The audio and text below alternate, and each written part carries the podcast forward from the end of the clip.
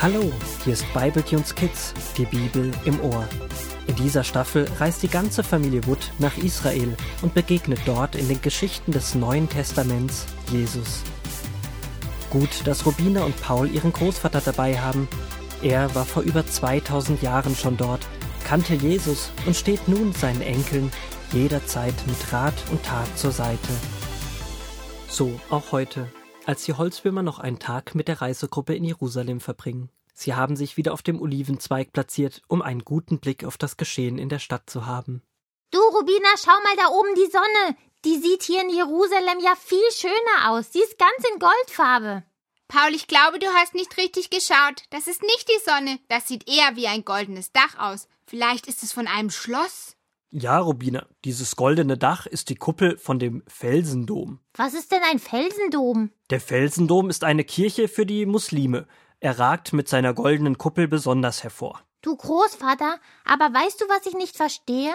Warum sind denn hier in Jerusalem so viele bewaffnete Soldaten und gerade hier unten am Felsendom werden sogar die Urlauber kontrolliert? Ja, ihr zwei, da habt ihr etwas Wichtiges beobachtet. Hier in diesem Land Israel gibt es immer wieder Streit zwischen den Menschen, die verschiedene Religionen haben. Die meisten hier im Land sind Juden, dann gibt es noch viele Palästinenser und einige Christen. Die jüdische Bevölkerung und die palästinensische geraten immer wieder in Streit miteinander. Warum streiten Sie denn hier in diesem so wunderschönen Land? Es geht darum, wer in den verschiedenen Gebieten in dem Land das Sagen hat, wer also der Chef ist. Aber streiten denn alle Menschen dieser Religionsgruppen miteinander? Nein, viele Menschen leben hier auch friedlich miteinander und können sich akzeptieren, obwohl sie ihren Glauben ganz unterschiedlich verstehen.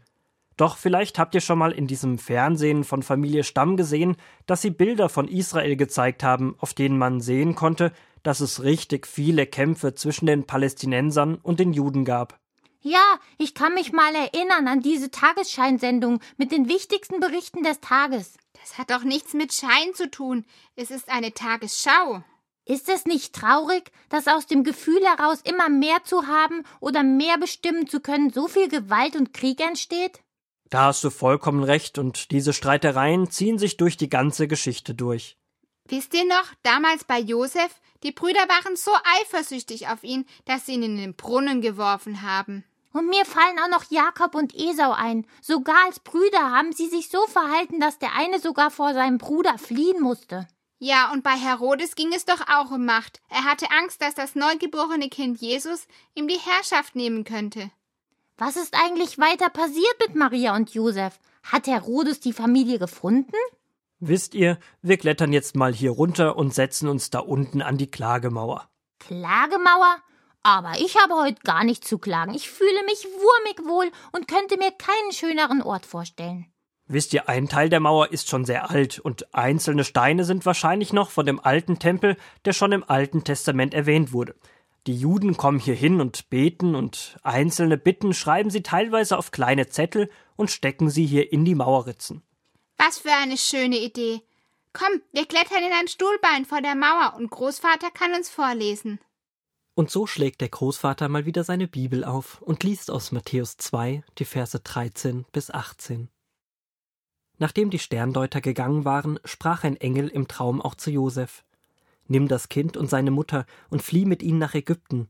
Bleib dort, bis ich dir sage, dass du zurückkommen kannst, denn Herodes wird das Kind suchen, um es umzubringen. Da stand Josef auf und machte sich mit Jesus und seiner Mutter sofort auf den Weg nach Ägypten. Dort blieb er so lange, bis Herodes gestorben war. Als Herodes merkte, dass die Sterndeuter nicht wie versprochen zu ihm zurückgekehrt waren, wurde er sehr zornig. Er schickte seine Soldaten aus und ließ in Bethlehem und der ganzen Umgebung alle kleinen Jungen umbringen, die jünger als zwei Jahre waren. Denn die Sterndeuter hatten ihm gesagt, dass sie den Stern vor etwa zwei Jahren zum ersten Mal gesehen hatten. Was ist das für eine Gemeinheit? Herodes wollte das Kind töten. Das darf doch nicht wahr sein. Der ist ja obermenschenfies. Ja, da hast du recht. Aus lauter Angst, er könnte nicht mehr die alleinige Macht haben, bekommt er so böse Gedanken. Ich kann das gar nicht verstehen. So viel Boshaftigkeit. Naja, manchmal kenne ich das auch. Einmal durfte ich bei zwei Fußballspielen nur auf der Ersatzbank sitzen und meine Kollegen durften spielen. Weißt du, Rubina, und als ich dann am Abend im Bett lag, habe ich mir gewünscht, dass meine Kollegen beim nächsten Spiel krank sind und ich dafür wieder eingesetzt werde. Paul, das stimmt. Böse Gedanken hat sicher jeder. Aber es ist wichtig, was man mit den Gedanken macht.